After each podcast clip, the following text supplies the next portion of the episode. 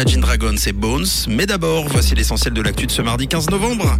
À 7h, c'est avec Samia. Bonjour Samia. Bonjour Mathieu, bonjour à tous. Pour la grève du Léman Express, il va falloir faire avec jusqu'à lundi prochain. Le Valais veut relancer la culture et encore quelques pluies au programme de ce mardi. La grève du Léman Express n'est pas encore terminée. Il va falloir compter sur quelques perturbations jusqu'à lundi prochain. Le mouvement social des cheminots savoyards entre dans sa quatrième semaine et hier matin, lors d'une assemblée générale, les cheminots haut savoyards de la SNCF ont voté la reconduction de la grève. Sur le Léman Express, le mouvement social touche les trains français du réseau durant les heures de pointe depuis le 18 octobre. Les syndicats français réclament une prime de cherté adaptée au coût de la vie particulièrement élevé en Haute-Savoie. Euh, des séances de cinéma gratuites, des livres offerts en vallée, des mesures pour relancer la culture.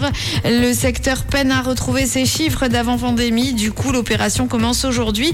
Elle se terminera à Noël. Jusqu'à cette date, chaque personne effectuant un achat dans une librairie sélectionnée selon des critères précis se verra offrir un livre d'un auteur vivant dans le canton depuis deux ans ou qui entretient des liens culturels avec le Valais. La deuxième mesure cible le cinéma avec des séances gratuites les mardi, mercredi et jeudi dans 13 cinémas du canton. Et puis le service de la culture s'engage à doubler le montant dévolu à l'achat d'œuvres visuelles destinées aux artothèques de Brigue, Sion-Martigny et Saint-Maurice.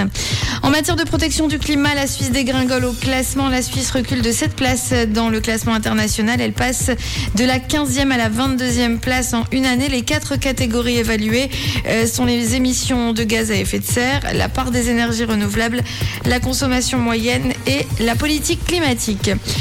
Amazon se préparera à licencier environ 10 000 employés à travers le monde. Cela représenterait un peu moins de 1% euh, de la masse salariale du groupe qui compte 1,6 million d'employés euh, sur le globe. En tout cas, ce sont les chiffres de euh, l'année 2021.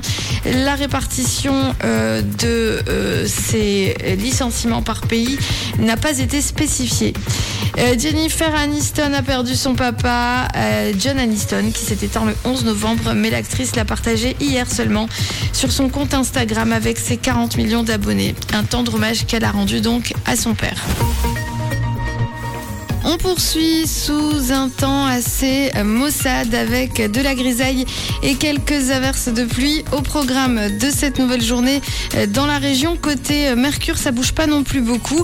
13 degrés à Vevey et à Yverdon au maximum de cette nouvelle journée et 14 degrés pour Nyon, Lausanne, Carouge ou encore Genève. Très belle journée à tous sur Rouge.